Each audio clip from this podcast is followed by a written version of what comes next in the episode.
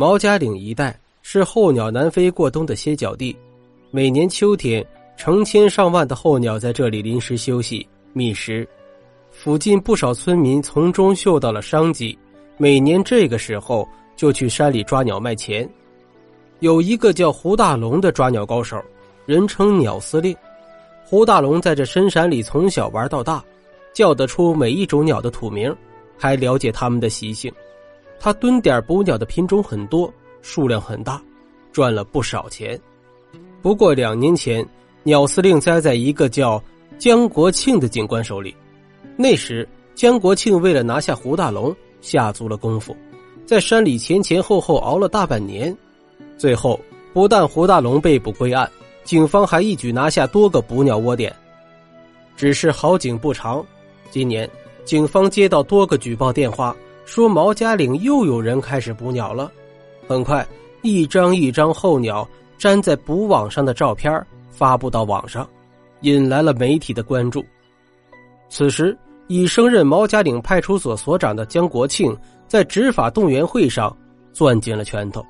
他强调要集中警力盯住一个人，那就是当年那个鸟司令胡大龙。胡大龙年前刚出狱，看来鸟司令是旧习未改，又在兴风作浪了。第二天，江国庆带着民警进山清理捕鸟网，民警在林中隐蔽处发现了一张粘着上百只鸟的大型捕网，不知是不是听到了风声，捕鸟者还没来得及卸下成果。但是这下网的方法呀，一看就是抓鸟高手。江国庆调取了监控录像，果然发现了胡大龙的身影。他背着一个黑色的大包，孤身进了山。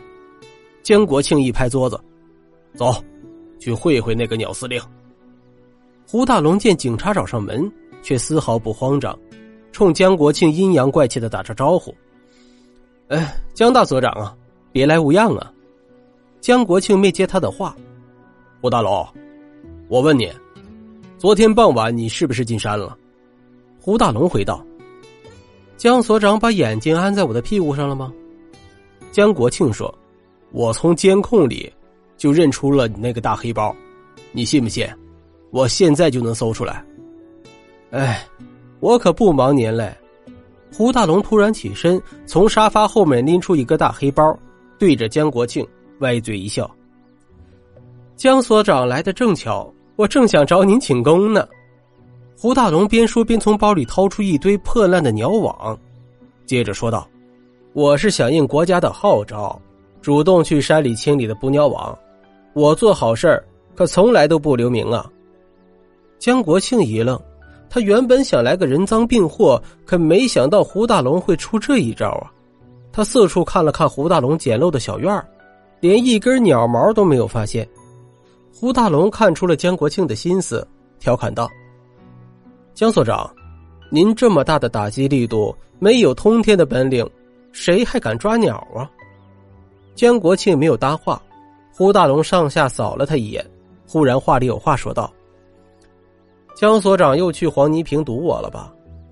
您这一鞋点的泥呀，背上还背着鬼针草，毛家岭。”就黄泥坪的鬼针草长得最高，那里啊可是一个下网抓鸟的好地方。江所长果然专业呀。胡大龙说到的黄泥坪，就是毛家岭一处不太被人知晓的捕鸟地。每年过鸟的时候，成批的荷花雀会栖息于此。民间传说用雄性荷花雀有壮阳的功效，因此雄性荷花雀一度成为黑市交易的热门。黄大龙就因此发过一笔财，黄泥坪也曾是他的秘密基地。这会儿听胡大龙一番嘲讽，江国庆狠狠的瞪了他一眼，带着人走了。回城的车上，江国庆始终一言不发，良久，他才抬起眼说道：“加派警力，蹲守黄和平。”有民警不解的问：“哦，黄黄泥坪，他还敢去吗？”江国庆冷哼一声。哼，这是他的老伎俩了。他故意提起黄泥坪，就是为了模糊焦点。过了几天，警方在监控中果然发现胡大龙又去了黄泥坪，还不止一次。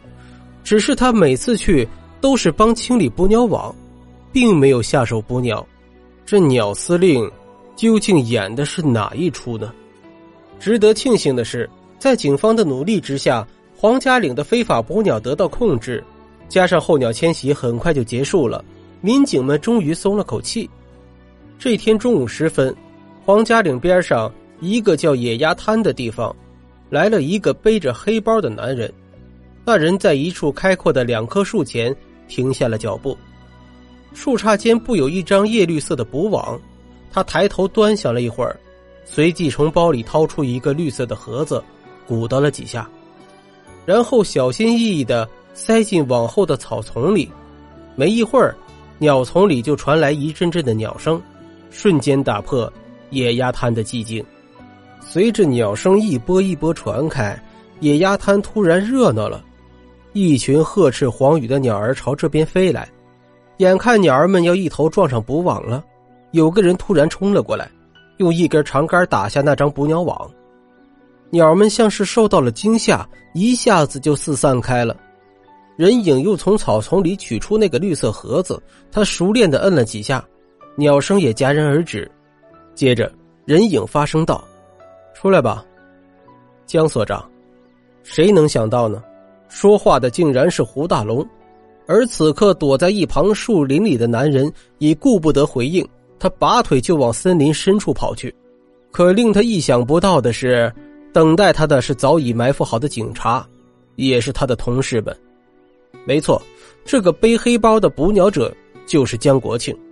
原来，江国庆这两年经不起老同学方明的诱惑，私下里面抓珍稀候鸟卖给他，方明则在自己经营的高档酒店里。加工销售，因为江国庆加强了警力，附近基本没有村民敢抓鸟了。方明的酒店垄断了这一带候鸟供应，大赚了一笔。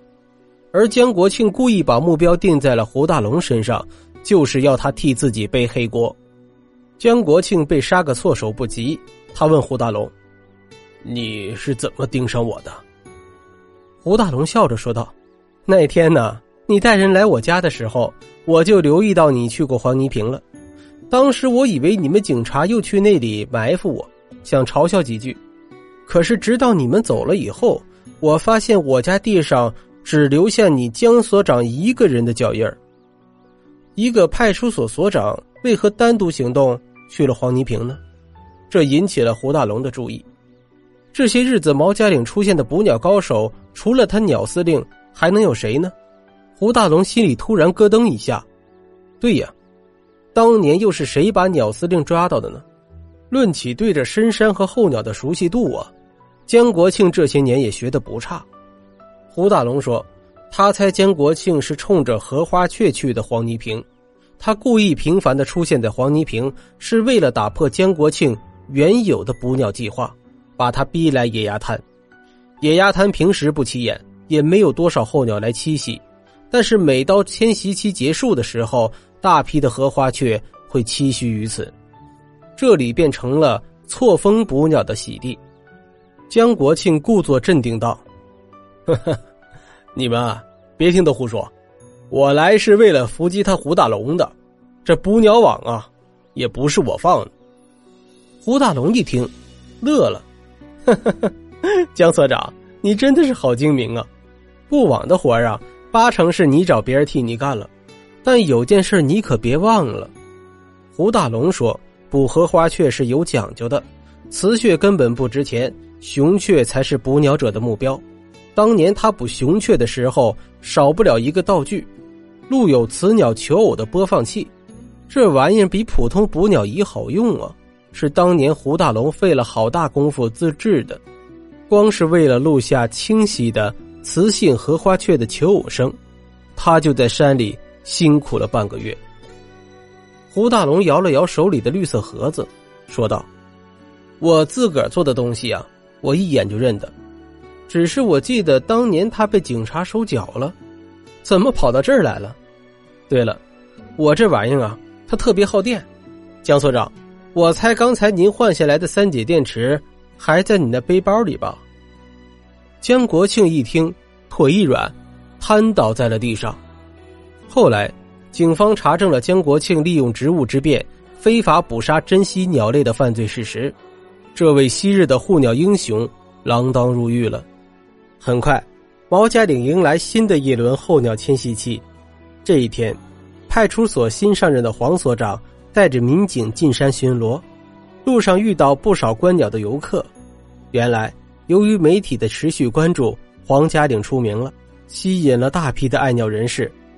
黄所长还意外的看见了胡大龙，他正用一套电子设备给游客们讲解鸟类知识呢。黄所长笑着问：“大名鼎鼎的鸟司令转行呢？”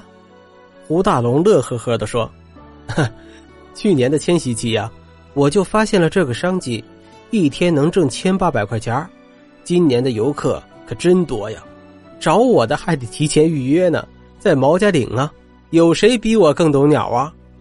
黄所长点点头，对胡大龙说：“难怪你之前和江国庆死磕，原来呀，他挡了你的财路啊！现在好了，这些鸟真正的成了你的财神爷，你这个鸟司令啊，可要把他们保护好。”胡大龙红光满面的说道：“黄所长啊，你是真的说到我心窝里了，不是我吹牛，毛家岭谁再敢抓鸟，我绝对和他死磕到底。”